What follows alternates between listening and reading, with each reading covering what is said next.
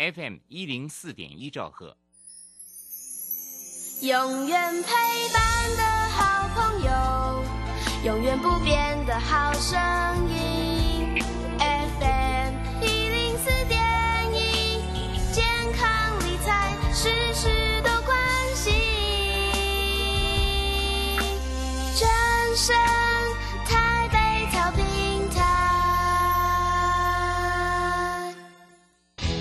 及时收听丰富的生活资讯，点选重听精彩的节目内容。现在就下载手机 APP 正声广播网络收音机，手机带着听，时刻陪伴您。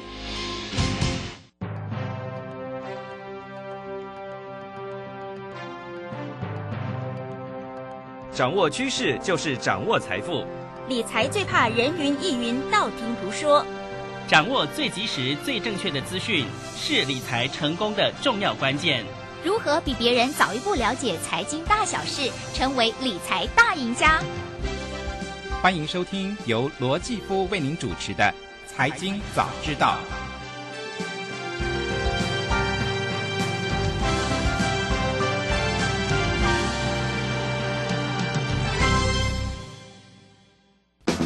律条文对你我来说可能像天书，看不懂也听不懂。不过，你我的生活却处处都可能碰上法律问题。或许你不必成为法律高手，但你必须有点法律常识，才懂如何自保。如果不想被法办，姐夫想办法，仔细听好喽。各位听众朋友，大家早安，欢迎来到财经早知道节目现场，我是主持人姐夫罗继夫。哎，今年呢，哎，姐夫在呃节目中呢开了一个新的单元哈，哎，叫做姐夫想办法哈。哎，这个单元推出之后呢，哎，有朋友跟我说，哎，听的还蛮有趣的，蛮实用的哈。嗯，这个增加了姐夫的信心哦。那今天呢，在这个单元里面呢，我们要来聊一个话题哦。哎，听起来也许蛮艰深的了哈，可是呢，我觉得每个国民好像都应该要了解这个新制度哈，叫做国民法官的制度。其实大家如果有常听我们正声的节目的话，在我们的广告时间呢，哎，这个我们法务部哈都有在推广这个制度啊。那到底什么叫做国民法官呢？今天呢，很高兴哎，继续邀请到哎我的高中同学哈，也是这个非常厉害的律师。泽成律师事务所的律师林建成，建成早安，早安，大家好。好，上次建成来跟我们，诶，从戏剧里面分析这个法律哈，哎，讲的还蛮有趣的。我朋友真的说听了那一集之后，哎，觉得好像这个单元做的还蛮好的。哎，谢谢同同学的捧场了哈。谢谢主持人。好，然后那个今天请建成来呢，就是要跟大家聊这个新的制度，叫国民法官制度。这个是从今年开始新制度，对不对？对，从今年一月一号开始正式实施。好，那问一下，诶，这个建成哦，为什么要推这个国民法官的制度？因为像我们呃看戏的时候，常常看到这个国外有陪审团，感觉上面好像就是我们要推陪审团的这个感觉，是吗？嗯，其实我们现在推的这个国民法官法，嗯，跟陪审的制度是不一样的，哦，不一样哦，对，怎么个不一样法？对，大家让好好听你的解释，来，好，我们用很浅白的这个白话跟各位听众朋友来做一下解释哈。我们在电影上看到的陪审，那陪审就是嗯，检辩双方要提出许多的证据，嗯，来说服陪审团来认定有罪或无罪，是，所以简而言之。陪审团就是就事实的认定，有无的问题由陪审团来认定，有罪无罪陪审团来认定。旁观者的角色，对旁观者的角色。那检视这些证据，看能不能说服他们，呃，这个被告是有罪的，或是这个被告是无罪的。是。那国民法官法的话，是六位国民法官跟三位职业法官共同审理案件，他就这个呃审理，还有就。呃，有罪无罪的成立，还有就科刑，就这个九名法官来共同决定，所以跟陪审不一样。是法官的呃那个角色一样，他要参与所有的呃审理的过程，是这样的意思吗？对，没有错。哇，那这样子责任蛮重大的，对不对？对他责任非常重大，所以在整个制度设计上要为这个国民法官来着想的话，所以制度设计上跟现在一般所行的诉讼程序是有点差异的。好，那我们刚刚有讲到说，在戏剧里面看到这个陪审团这个概念是不一样，对不对？那我们国民法官这个制度是跟哪个国家的制度是一样的吗？这应该不是我们新创，应该是参考哪个国家的这个做法，呃对不对？对我们刚才主持人啊，这个实在非常专业没有，没有，哈 不敢跟您学的。那有陪审，那有参审，嗯那参审就是由国民法官加入这个呃职业法官，组成一个呃国民法官的一个法庭。嗯，那这个制度最早源于这个德国的参审制度。是那后来呃，我们现在国民法官法主要参考的是日本的裁判员法。嗯啊，那这制度是仿效日本的制度。哦，是主要是比较偏日本的制度对嘞。哦，OK，好，那大家对这个国民法官的制度有一个大概的了解哈。那想问一下建成，当初为什么我们要推这样的这个制度出来？我们现在现行的制度也行之多年了，那为什么要突然间加这个这样一个制度过来？理由目的是为什么呢？刚才主持人有提到哈，行之多年。嗯，那行之多年，我们的司法体系哈，对哦人民是对他的信任感越来越差啊。那这句话从学法律的人口中讲出来，好像有点无奈。呃，我们是对整个司法制度，其实它是一直在进步的。嗯可是因为我们经常媒呃报章媒体报道的一些呃社会案件，嗯，嗯那他的呃判决的结果很多是不符合人民的期待，是。所以那时候有四个字“恐龙法官”。哦，是是是，就觉得法官判出来跟人民觉得应该怎么判的差距非常远，对不对？对，就跟社会观感有差距啊，这样对讲对啊，那那时候有个很著名的一个社会运动叫白玫瑰运动。嗯。那白玫瑰运动就是当初曾经发生过，呃，在南部啊有一位小女孩嗯。被性侵。是。那被性侵，她因为是用手指进入，嗯。那本来这个呃，检察官起诉的是加重性侵，是。可是法官审理的结果之后认为说没有证据可以证明违反这个小女孩的意愿，主要意愿，对对对对，是是是，我记得我记得，对引起社会的不满嘛，你叫小女孩要有什么样的意愿？对对对？是啊，那所以这个就是法官的判决不接地气，哦，那所以促成这个国民法官法的上路。嗯。那国民法官法最重要就是说，借由这个国民跟法官一起参与审理，嗯，那审理的过程当中，让这个国民法官还有让人民啊对这个法律有所认识，是而且能够适当的表达国民呐、哈对这个法律感情的期待。所谓感情的期待是什么？就是说你刚刚讲，我们刚刚讲社会观感嘛，诶，其实它整个制度不是要符合情绪性的，嗯嗯它是借由这个人民哈进去这个审理的程序，了解整个司法制度的运作。嗯那观察这个司法制度的运作的过程当中，就能理解很多的判断不是依照新闻啊，片面的来做一个判断。是是是，就希望民众也能够了解法律的运作，不是凭自己主观的意识去呃这个看一个案子这样子，对不对？没有错，哎，哦，哎，这其实是好事，这算是良性的循环，对不对？对，嗯所以借由这个国民法官法，让这个国民参与实际的审理。那参与实际的审理之后，那判决下来，他因为他借由各来自各行各业不同人士的背景，嗯，还有经验，那所说出来的一个综合判断，就能够比较符合整个国民的法律感情。好，那所以这个是今年元月开始的新制度哦，也才上路了大概呃两三个月哈。那就要问一下这个建成了哈。那这样子的话，听起来每个人都可以当国民法官吗？嗯，哇没有错，他有几个资格限制的。哎，啊什么样的资格？什么样的资格？呃，三个基本原则。是第一个，你要是中华民国国籍的国民；哦，中华民国国籍，所以如果外籍人士他入籍到中华民国国籍，他也可以担任哦。对，没有错。那第二个，他要满二十三岁。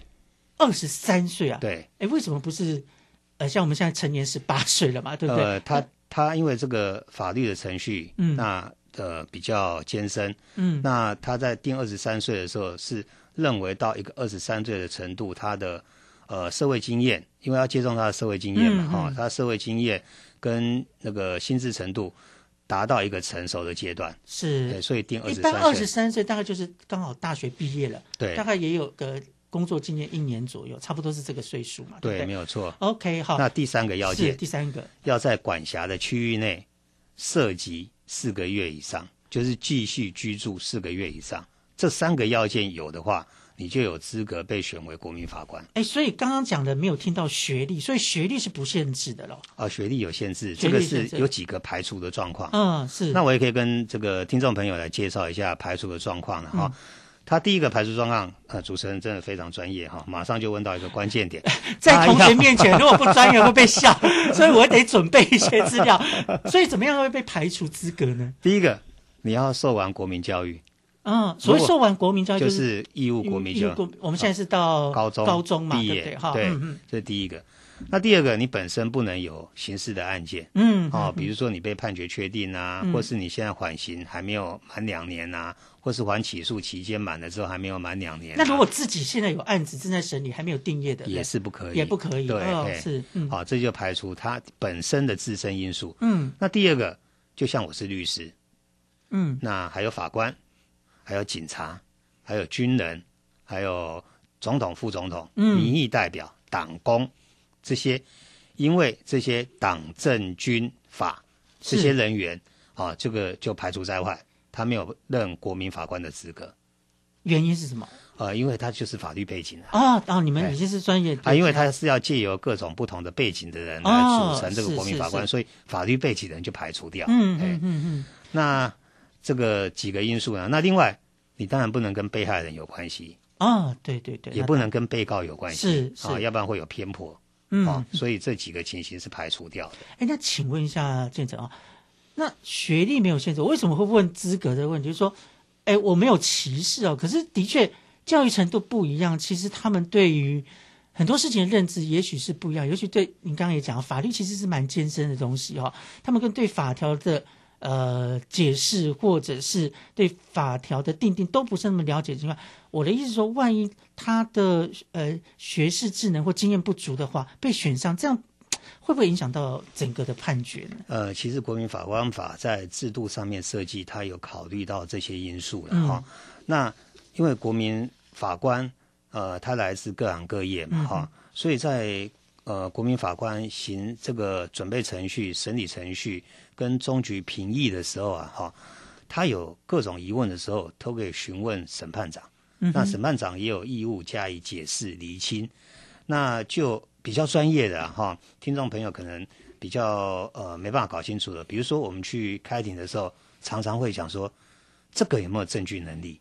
嗯哼，那一般人听不懂什什么么叫证据能力对哦这也不用什么学历高低的问题，一般人就听不懂什么叫做证据能力。那证据能力就是说他可不可以当证据，哦本身他可不可以当证据？那至于他可不可以证明，那就是我们去判断的问题。就第一步要可以当证据，对再去证明它。对哎，，你可不可以举个例子？比如说，可能大家认为可以当证据，事实上在法庭上是没有用的，有没有这样子的？比如说呃传闻证据啊，传闻我，我听姐夫呃那天在 好好说，在啊一个聚会里面啊 说了什么？说 嗯，这个林律师好像杀了一个人，哦哦，啊听说对不对对？哦，那这个就不能当证据，是是必须你呃我们主持人啊姐夫啊来到法庭，我们申请传唤你当证人，嗯你在这里证述的时候，你本身才能够当一个证据，所以这个证据能力。哦那这些东西，他能不能当呃证据？嗯第二个，这个证据要不要调查？第三个，刚才主持人提到一个关键点啊，法令的解释。嗯好、对再来就是在诉讼程序上面要做一些判断的时候，这个是职业法官来做判断。哎，那讲到证据啊，都就顺带问一个，我们在很多戏剧里面都看到说，这个为了要找证据，所以偷录音，可是好像偷录音的呃这个档案也不能当做证据，是真的这样子吗？在法律的执行在上面，法律上面的话，呃，所谓偷录音呢、哈、嗯这个要有几个界定呢、哈。比如说，呃，我们是对话方，嗯。那我对话方把你录下来，这个并没有违法。嗯，好、是。那如果你不是非对话方，好、比如说我现在跟那个主持人姐夫啊，哈，在谈天说地，嗯。结果外面有一个你的老婆为了要抓你看有没有干嘛的时候，哦，把我们两个人录音了，是，那你老婆就妨碍秘密了，哦，这个就不能。所以我们常常看到很多哎抓猴的新闻里面，那个证据没办法当证据，可能就是因为这个原因，反而是他还判的比较重，因为他妨碍秘密。哦，OK，好，哎，学一点法律常识哈。好，那我们先休息一下。刚刚有讲到国民法官的资格哈，那你具备这个资格，怎么会被选上呢？啊，这是不是有什么样的程序哈？那选上之后，你到底要做什么呢？待会呢，再请建成来告诉大家。那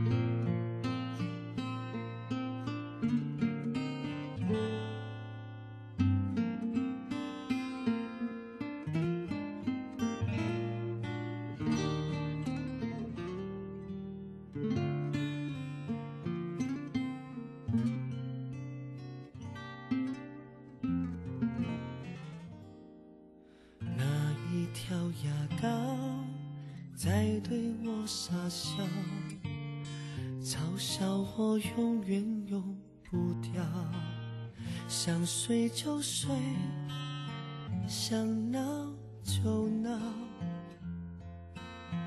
好快乐少了人唠叨。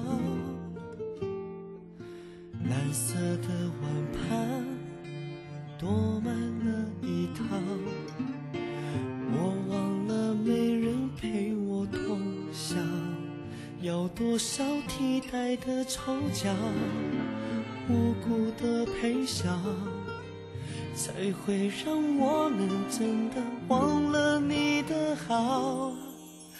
我在高笑，借着热闹掩盖着心跳。边哭边笑，偏要说着一个人真好。当人群散了，突然觉得我可以死掉，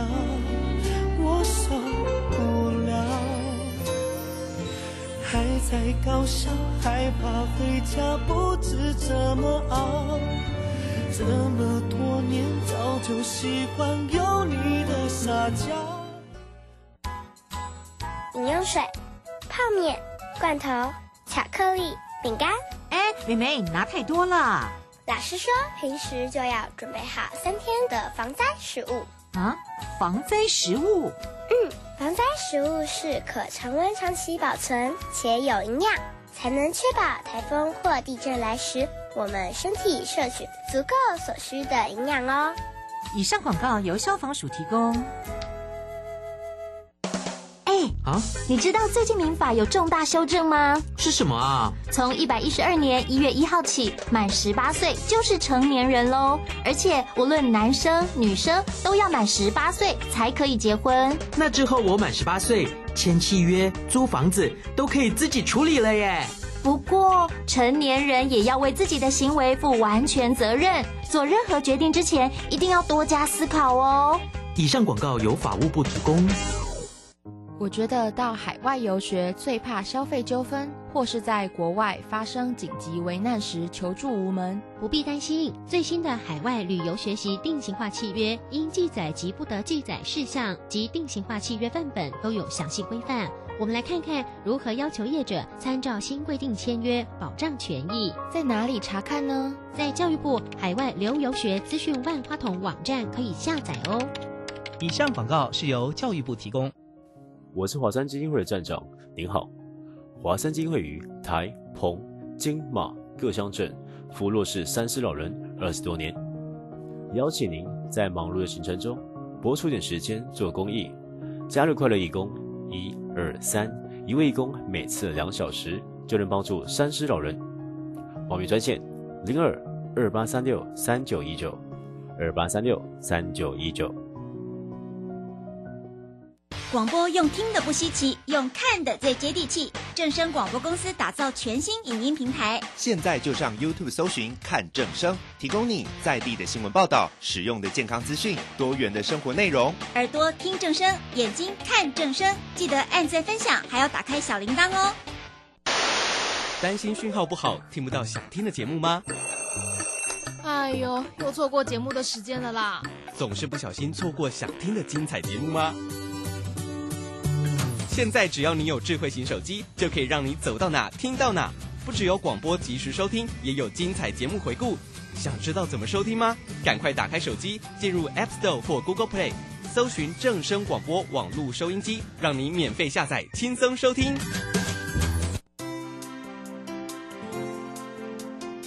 正声 FM 一零四点一，生活保健样样第一。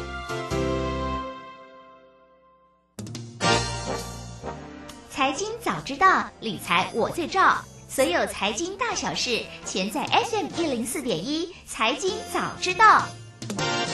这里是正声台北调平台 FM 一零四点一，欢迎回到财经早知道节目现场，我是主持人姐夫罗继夫。今天在我们姐夫想办法的单元里面呢，啊，我们邀请到的来宾呢是林建成律师，啊，他是泽成律师事务所的律师啊，啊，他也是我的高中同学啊。我开办了这个呃新的单元之后呢，就请他来呃捧过场哈。那请同学来讲哈，我我也比较轻松，而且主要是因为我的同学。呢，他这个职业那么多年哈，也常接受媒体的访问，所以他呢，嗯，可以用最浅白的方式哦，来告诉大家艰深的法律问题啊。所以呢，我今天想要做这个题目的时候呢，第一个想到就是他。呃，今天要跟大家来聊的是国民法官的制度哦，这是今年我们的司法制度上面一个新的制度哈，嗯，让一般的民众。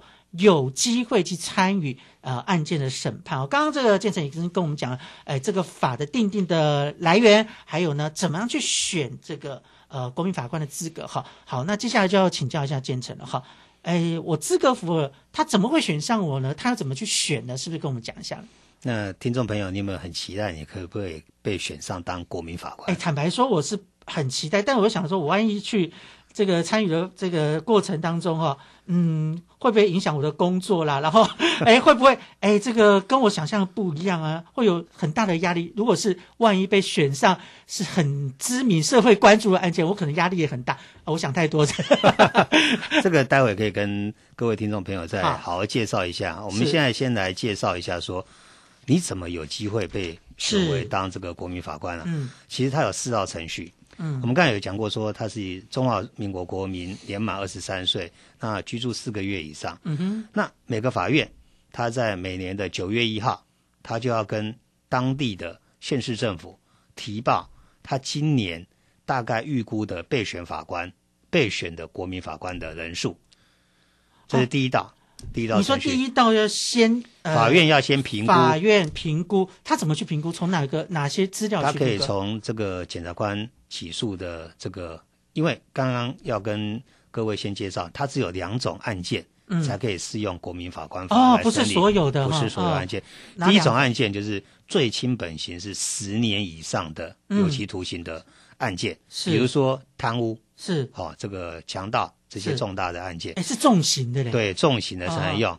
那第二个就是因故意犯罪而发生致人于死的结果。比如说，比如说酒驾致死哦，是是是。比如说杀人，嗯，是啊。比如说强盗致死，是。比如说强制性交致死，哎，这样听起来都是重罪，重罪才需要国民法官的参与，所以就不用担心这是社会瞩目的案件了哈。那他当然会从那个呃，他去评估呃，比如说去年相类案件的呃起诉的件数，还有今年。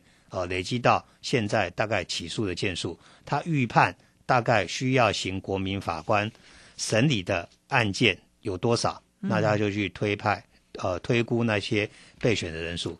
好，第一道出来的时候，就到第二道了。那那个县市政府就在十月一号，他就随机抽选，刚刚我们讲的符合资格这些人，他随机抽选，选出这些人之后造册。送到法院去，嗯，那这是初审的阶段啊。那如果你很幸运，初审就被抽到了，是，你还是不一定可以当到国民法官啊？怎么说？因为第二道法院会进行复选，嗯，那他就会就我们刚才讲的那些要件去看有没有不符合资格，再把它剔掉，嗯。那在复选资格符合之后，这时候你就可能会接到法院的通知，那就恭喜你，你就变成。候选的国民法官，嗯，那法官就会寄一个通知给你，说你在下一年度有可能要担任国民法官。哦，是要到下一个年度？对对对，就你被通知当国民法官，不是马上就要不是开庭去参与，而是要到下一个年度。哦，这样也对，让对，因为他九月、十月就是在选这些，那到次年度的一月一号开始，你就可能变成。国民法官，所以你这样讲起来，就是各个县市政府在造册的时候选的人数还每个县市都会不一样，对，对，都会不一样，哦因为要到到法院的。是。那因为我们这个制度才刚上路了哈，嗯。所以就会作业这个随机抽选的作业还没有很成熟，嗯，就会有时候会发生一些呃呃错误。哦比如说已经有发生过了吗？哦，有有有，最近大家如果有注意新闻的话，注意司法新闻，就会看到一个一百多岁的老婆婆啊，哎她已经失智了，可是是她已经三度接到 说她可以当国民这样说他幸运吗？还是怎么说呢？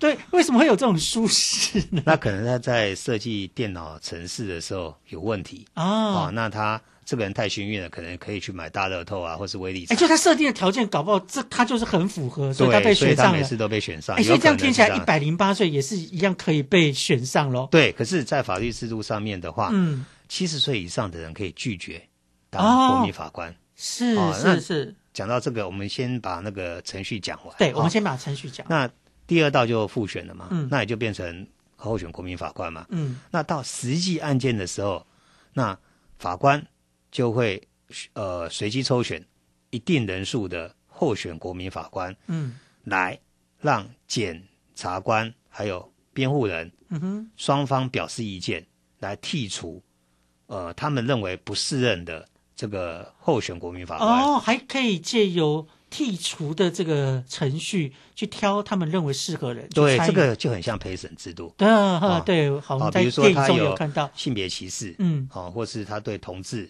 有这个偏见偏见，嗯好，或者是他对肤色有偏见，是或者是他对职业有偏见，是好，这些都可以剔除掉。其实很难，因为素昧平生人，我怎么知道他有没有这样子的一个呃？，这个在选任的程序当中，嗯法律制度设计上面这边就很有趣，嗯而且这个是考验呃检察官跟律师功力的地方。哦他们就要去设计问题，去是问这个人。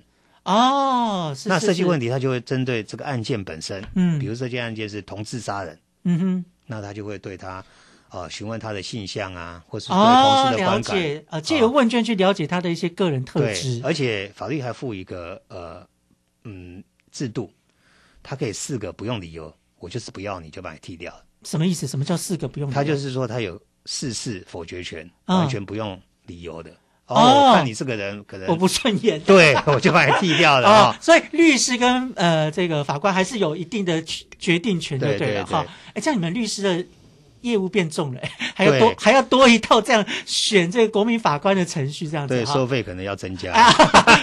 那果然是律师 啊！所以经过这层层的挑选之后，你确定自己当呃国民法官的话，那到下个年度的案件才能够去这个参与就对了。对那个案当面就是说会挑出六位嗯国民法官，比如说这个案件，比如说呃一个强盗呃杀人案件。啊，去抢东西，结果把那个人杀死把被被害人杀死了。这时候就要跳出六位国民法官，嗯，四位一到四个备选的呃备位的国民法官，还有备位的，因为？可能六位这位他可能在审理过程当中，啊他突然生病，哦或是他突然因为有生活上或职业上的重大原因，他没办法继续，嗯哼或是他受不了这些身心的煎熬，嗯他没办法继续担任这个职务，嗯他辞任，嗯好、那这时候就要有这个备位的去递补上哎来。，好，那讲到这个，我就另外一个问题要请教一下哈。你说，如果审理过程中你他觉得不适合，哎，或者是压力太大，他辞任，那如果一开始我就觉得我根本就没有这样子的一个能力去担任这样子的一个呃职务的话，我可不可以一开始就拒绝呢？那要符合法律的要件，这个法律要件就是说，他可能会对他身心造成巨大的压力。嗯，那这时候他当然会减去一些证明来证明有这些事实。嗯那他就会呃准予辞任。我不可以说我我对于参与法律审判，我觉得很有压力，我我没办法。这个就跟我们男生一样哈，嗯呃，有服兵役的义务，哦所以这是你有义务是不是你有担任国民法官的义务，义务呃哦，不得拒绝哦。是，但你刚刚讲，如果身心有状况，是可以，呃，就是被被剔除资格的。对对对对哦，但有一定的条件就是了对。好，那如果哈，我真的哎那么幸运哈，被选上了这个当国民法官，那我也开始审理，是不是？请这个建成跟我们聊一下，我要怎么开始参与一个案件的审理呢？就是一个呃国民法官，他的角色应该怎么发挥呢？好，我这时候很想跟各位分享一个小小的法律的专业的一个嗯知识。那因为这个国民法官法的一个制度啊，哈，促成国内开始采行起诉状一本主义，听阿伯对不？对哦 果然什么叫起诉状一本主义？哈就是说我们在国外看到陪审团的时候，嘛哈？嗯其实他不会看到报章媒体，呃，这个媒体的报道，嗯因为他不能遭受污染。嗯，好，因为社呃，我们社会新闻会耸动嘛，对，那可能记者他是看到片面的东西嘛，嗯嗯嗯他就会造成你的误解，那偏见偏见嗯啊、就来了。所以检察官在这种案件的时候，你只会看到说他起诉这个林建成律师在某年某月某日在哪个地方拿刀把姐夫杀死。所以就是一个事实的陈述而已。他不会去描述说林建成律师因为什么？因为跟他有仇恨存在啊、哦所以呃看到他的时候就想起以前的过往，以以上皆是假设，不是真实状况。我所以们感情很好。这个就有其中一本主义。哦是那国民法官，我们担任国民法官不用害怕，嗯为什么呢？因为在你进入审理程序之前，法院会先行一个准备程序。怎么个准备法？准备哪些呢？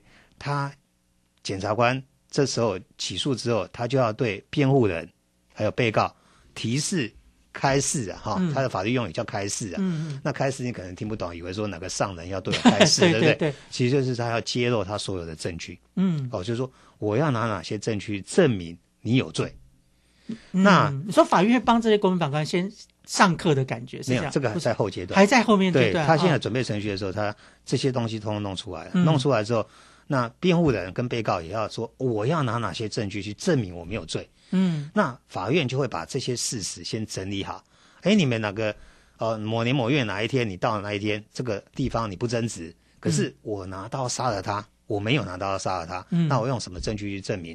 你们就各自要提出你们的证据方法了嘛，对不对？是好，那通通整理好了，整理好的时候，选任程序完毕之后，国民法官从什么时候开始进入？嘞？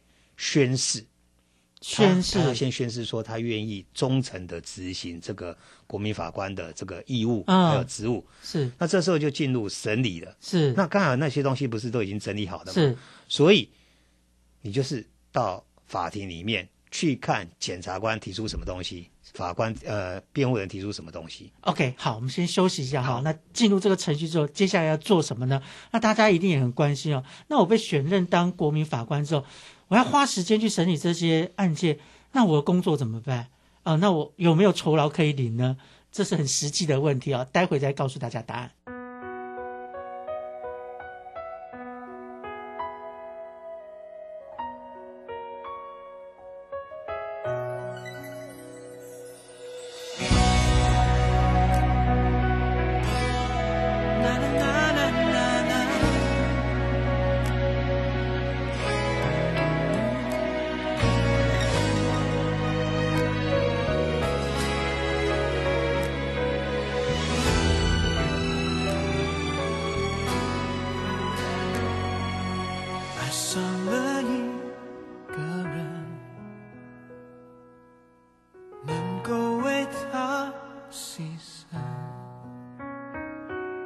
就算